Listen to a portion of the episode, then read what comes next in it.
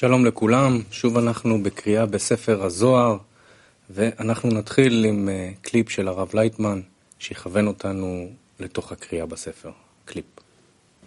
לזרום עם הטקסט, להשתדל להבין אותו, עוד יותר מזה להשתדל להרגיש אותו, עוד יותר מזה להזדהות עמו, כן?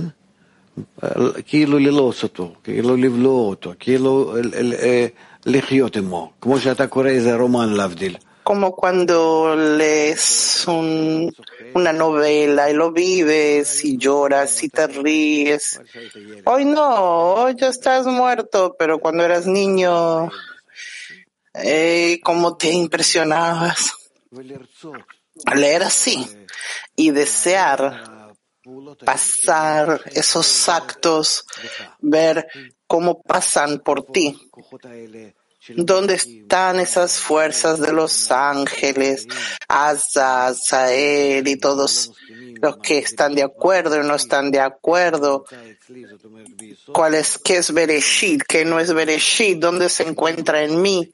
¿Qué son esas fuerzas? ¿Qué conexión hay entre ellas? Descubrirlas.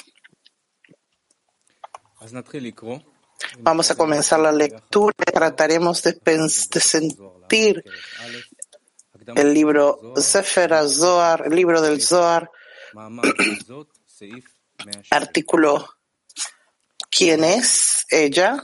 ¿Quién es esta? Punto 170. Ella sube del desierto, como está escrito, y tu desierto es hermoso. Ella sube en el desierto de palabras murmuradas por sus labios. Midbar, desierto, significa dibur, palabra, como está escrito, estos dioses poderosos estos son los dioses que hirieron a los egipcios con toda clase de plagas en el desierto. Y es todo lo que les hizo el Creador en el desierto y no en un lugar habitado. En el desierto significa la palabra, como está escrito. Y tu desierto es hermoso. Y está escrito, por el desierto se alzan. También aquí sube del desierto, ciertamente. Del desierto, es decir, con la palabra de la boca. Malhut sube y entra entre las alas de la madre Bina. Por medio de la palabra Malhut, baja y se posa sobre las cabezas del pueblo santo. Explicación. Antes del final de la corrección, cuando Malhut se llama árbol del conocimiento del bien y el mal, toda la corrección de ella se hace a través del man, mediante el cual los justos se elevan, Malhut Abina. Por medio de este ascenso, Malhut se vuelve tan santa como Binah por ese momento. Estos man son una plegaria pronunciada con un murmullo, pues Malhut, la palabra, no puede estar en el estado de hablar solamente bondad sin huella de maldad, excepto cuando la voz en la palabra es divina, lo cual es la unificación de voz y palabra. Zivug, acoplamiento zon, en Gadlut, grandeza, pues Rampin recibe la voz de Ima y le da la palabra de Malhut.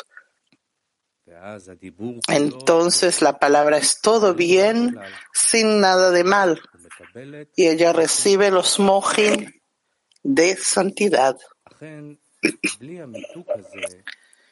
Ciertamente, sin esta dulcificación de la voz divina, la voz de Malhut, las primeras nueve tienen un aferramiento para las klipot en Malhut. Y ella no puede recibir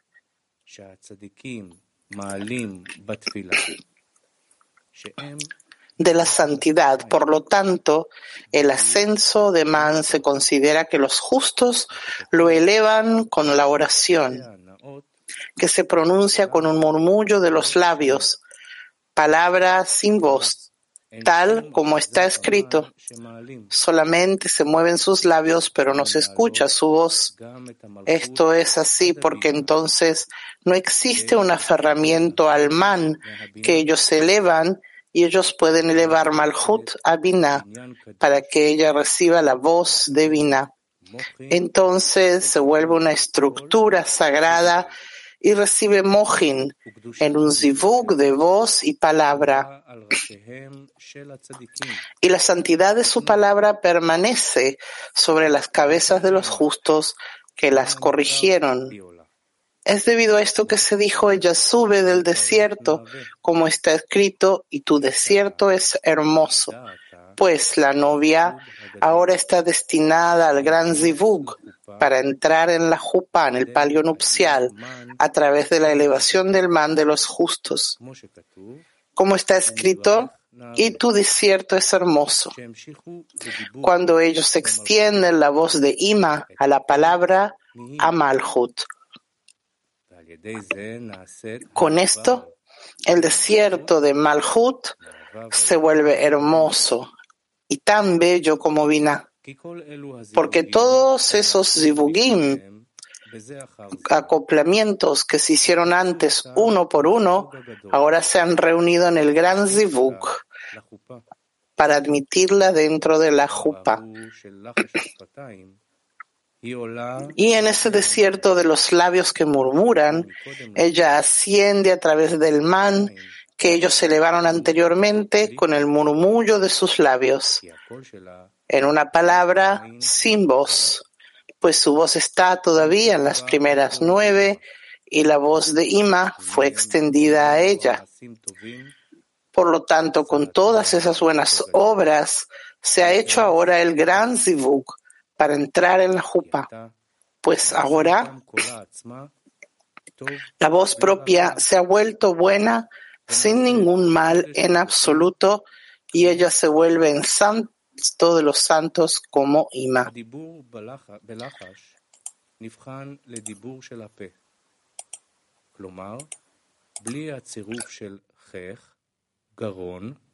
לשון ושיניים, אלא רק על ידי מוצא השפתיים והפה.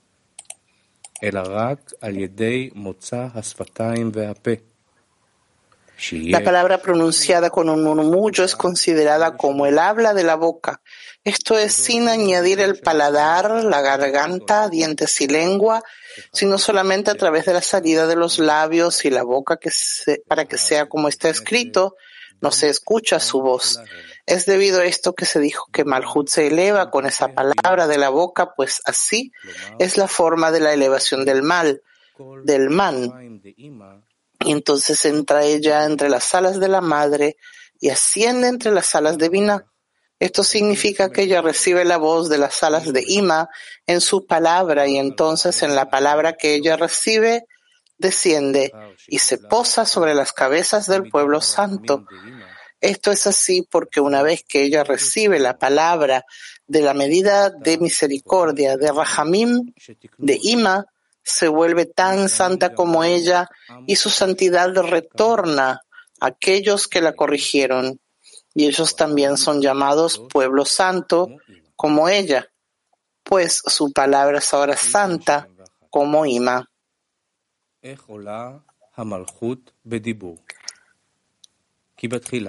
Punto 171. ¿Cómo asciende Malhut por la palabra? Al comienzo, cuando el hombre se levanta por la mañana, debe bendecir a su Señor apenas abre los ojos. ¿Cómo bendice? Esto es lo que hacían los Hasidim piadosos de antaño. Ponían un recipiente con agua ante ellos y cuando despertaban por la noche se lavaban las manos, se levantaban para ocuparse de la Torah y pronunciaban la bendición para su estudio. Cuando canta el gallo, precisamente a medianoche, entonces el Creador se encuentra en compañía de los justos en el jardín de Edén. También está prohibido pronunciar una bendición por la mañana con las manos impuras y sucias. Y así es a cada hora. Explicación. Puesto que el principio de la corrección de Malhut debe ser con el murmullo de los labios, ¿por qué bendecimos en voz alta inmediatamente después de despertar? Debería haber sido una bendición pronunciada con un murmullo para primero extender la voz desde Ima, lo cual es elevar a Malhut hablando con la voz de Ima. Los primeros Hasidim corrigieron esa corrección de manera práctica, pues el ascenso del man se realiza ya sea por la acción o por la palabra.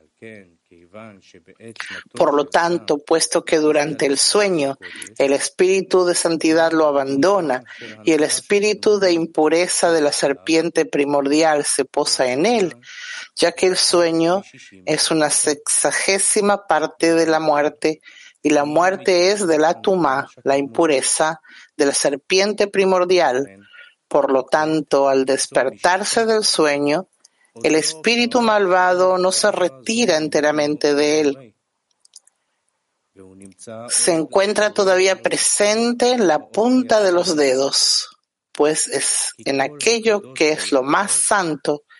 Sitra Ajra se aferra con mayor fuerza y los dedos son lo más santo en el cuerpo, pues allí se encuentra el lugar para instilar Jochma, la sabiduría, tal como está escrito.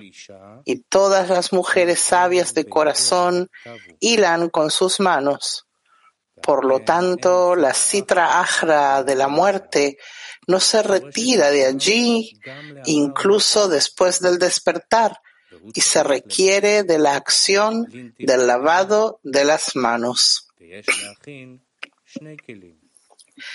se deben preparar dos recipientes, una vasija alta llamada natla, lavamanos, y dos, una vasija baja para recibir la suciedad. La vasija alta denominada natla alude al kli, la vasija de vina, pues si Ajra huye de la luz de vina. Se deduce que lavarse los dedos con las aguas de Binah ahuyenta a Sitra de estos, purifica a Malhut de su maldad y ella permanece buena. Entonces es posible ocuparse de la Torah y pronunciar bendiciones por la Torah, de manera que el acto del lavado de las manos es similar a la elevación del man, con el murmullo de los labios hacia las alas de la madre. Y cuando canta el gallo, precisamente a la medianoche, está escrito, el lucero mayor para dominar durante el día y el lucero menor para dominar durante la noche.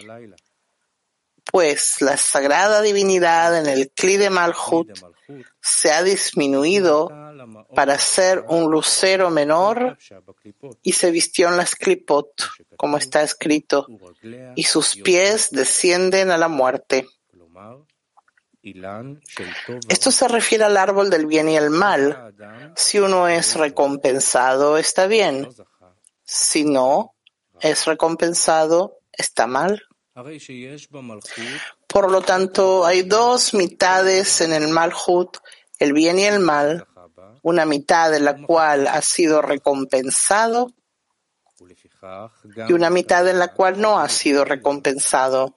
Por consiguiente, su dominio también, el cual es la noche, también fue dividido por ella en dos mitades.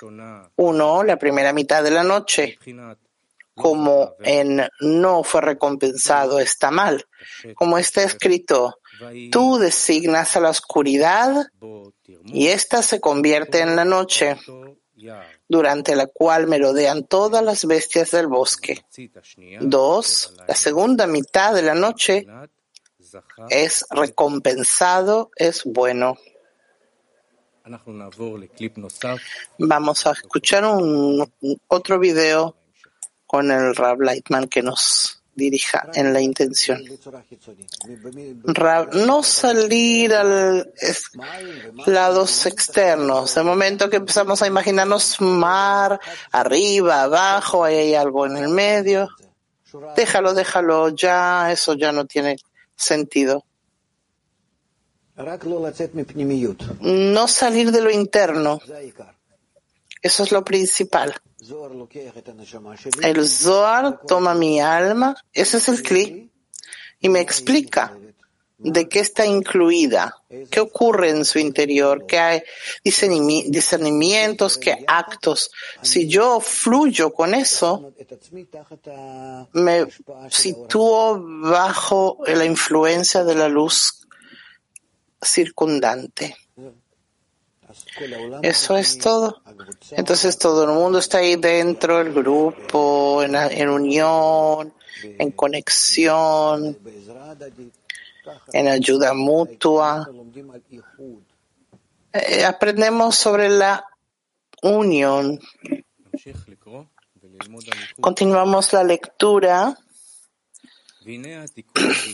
La primera corrección para la mitad buena se realiza justo a la mitad de la medianoche, pues entonces Malhut recibe la voz divina cuando Malhut asciende y es dulcificada dentro de Malhut de Ima, y el din. Dentro de Malhut se convierte en un din santo de, desde el este lado del bien, sin ningún mal. El significado es que este din cae y se posa sobre Sitrahra y se vuelve Rahamim, misericordia para Israel. Se dijo en el Zohar que después de la medianoche surge una flama del pilar de Isaac y golpea al gallo que se llama Geber, que es también hombre, tal como otro hombre superior por encima de él, Isaac, Binah. La flama del pilar de Isaac es el din de Binah, el ángel Gabriel, gallo, hombre, geber, la cualidad de gvura, la cual sirve a un hombre más elevado que él, malhut de atzilut, el lucero menor. El din de Binah golpea bajo las alas de Gabriel y entonces Malhut recibe la voz de Binah a través de él.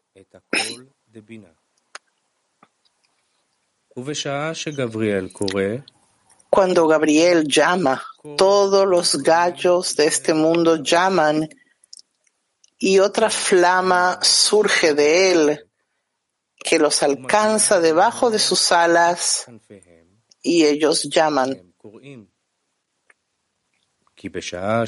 Esto es así porque cuando Gabriel hace sonar la voz de Ima para el Geber superior Malhut, la flama surge de Gabriel y alcanza a todos los gallos de este mundo, que son los dinim en el espacio del mundo.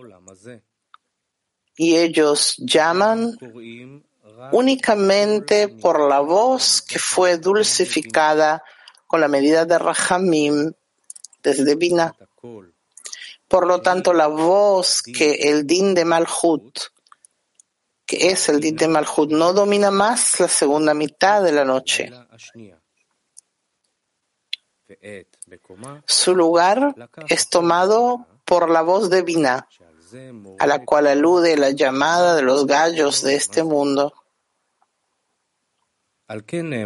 Es debido a esto que se dijo aquí que cuando el gallo llama es precisamente a la medianoche, pues el gallo indica que la voz de Binah ya ha sido aceptada en Malhut,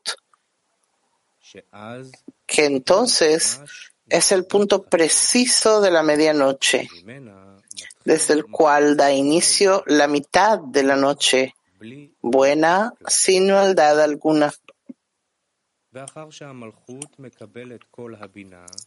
Y una vez que Malhut recibe la voz de Binah, los justos elevan man a través de la Torah. Cuando ellos se ocupan del estudio después de la medianoche y la elevan hasta Gvorá de Ima superior que se alegra, como está escrito.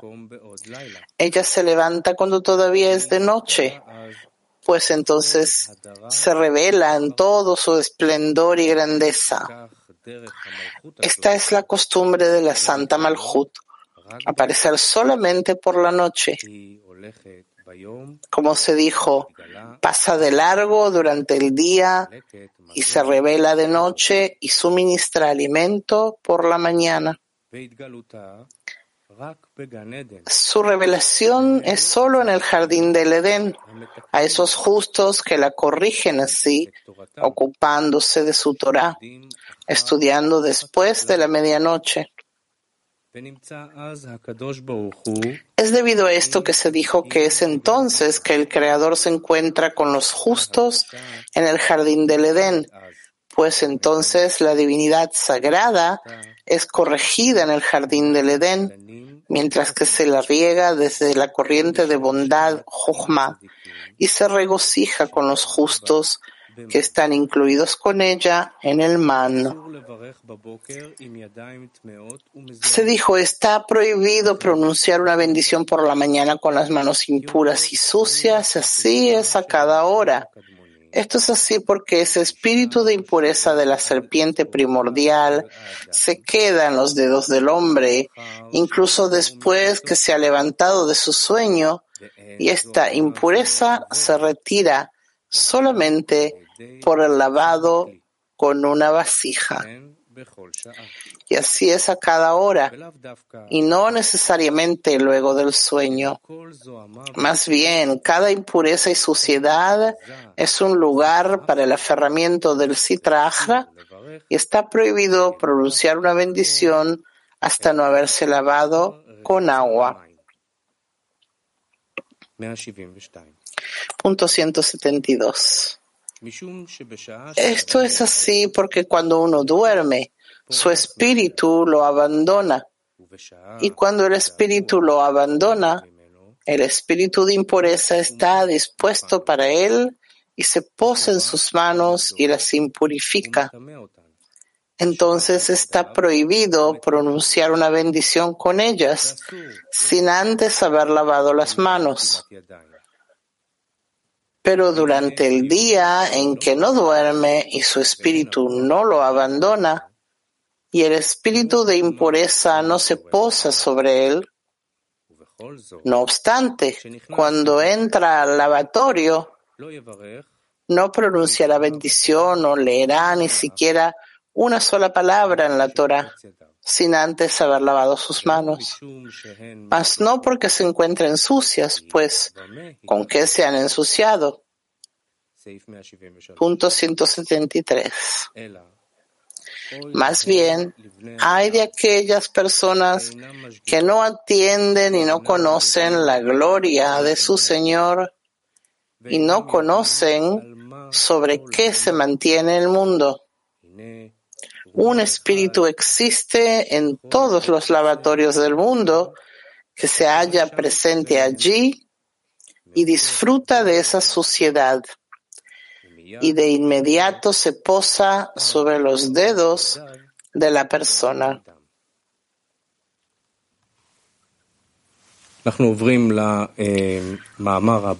Pasamos al próximo artículo que se llama regocijarse las festividades sin otorgar a los pobres. Punto 174. Rabbi Shimon abrió y dijo, todo aquel que se regocija con las festividades y no otorga su parte al Creador, ese Satán de ojos malvados lo odia, lo acusa, lo elimina del mundo y le provoca innumerables desgracias. Explicación. Hay un aspecto masculino y uno femenino en Nukva. El masculino no es tan malo como el femenino y no les falla a las personas, mintiéndoles en nombre del Creador. Por el contrario, Él las induce a cumplir las mitzvot, aunque no con pureza para otorgar satisfacción a su hacedor, sino con una mezcla de satisfacción propia. Acerca de esto está escrito, no comas el pan del hombre que tiene ojos malvados. Él te dice, come y bebe, pero su corazón no está contigo. Esto es así porque como su intención no es la de otorgar, la mitzvah se vuelve insípida, sin amor y temor y sin corazón. Sin embargo, puesto que ya ha seducido al hombre hasta su dominio, tiene la fuerza de unirse a su nukva, el gran abismo, la clipa malvada y amarga que simula en el nombre del Creador para luego tomar su alma. Es por esta razón que se dijo, ese Satán de ojos malvados le odia, le acusa y lo elimina del mundo. Pues una vez que ha desviado al hombre con las mitzvot de la alegría de una festividad, para no dar satisfacción a su hacedor, porque debido a él le parece que puede comer solo y no deleitar a los pobres, él se une con su nukva y toma su alma. Punto 175. La parte del Creador es la alegría que uno proporciona a los pobres tanto como puede.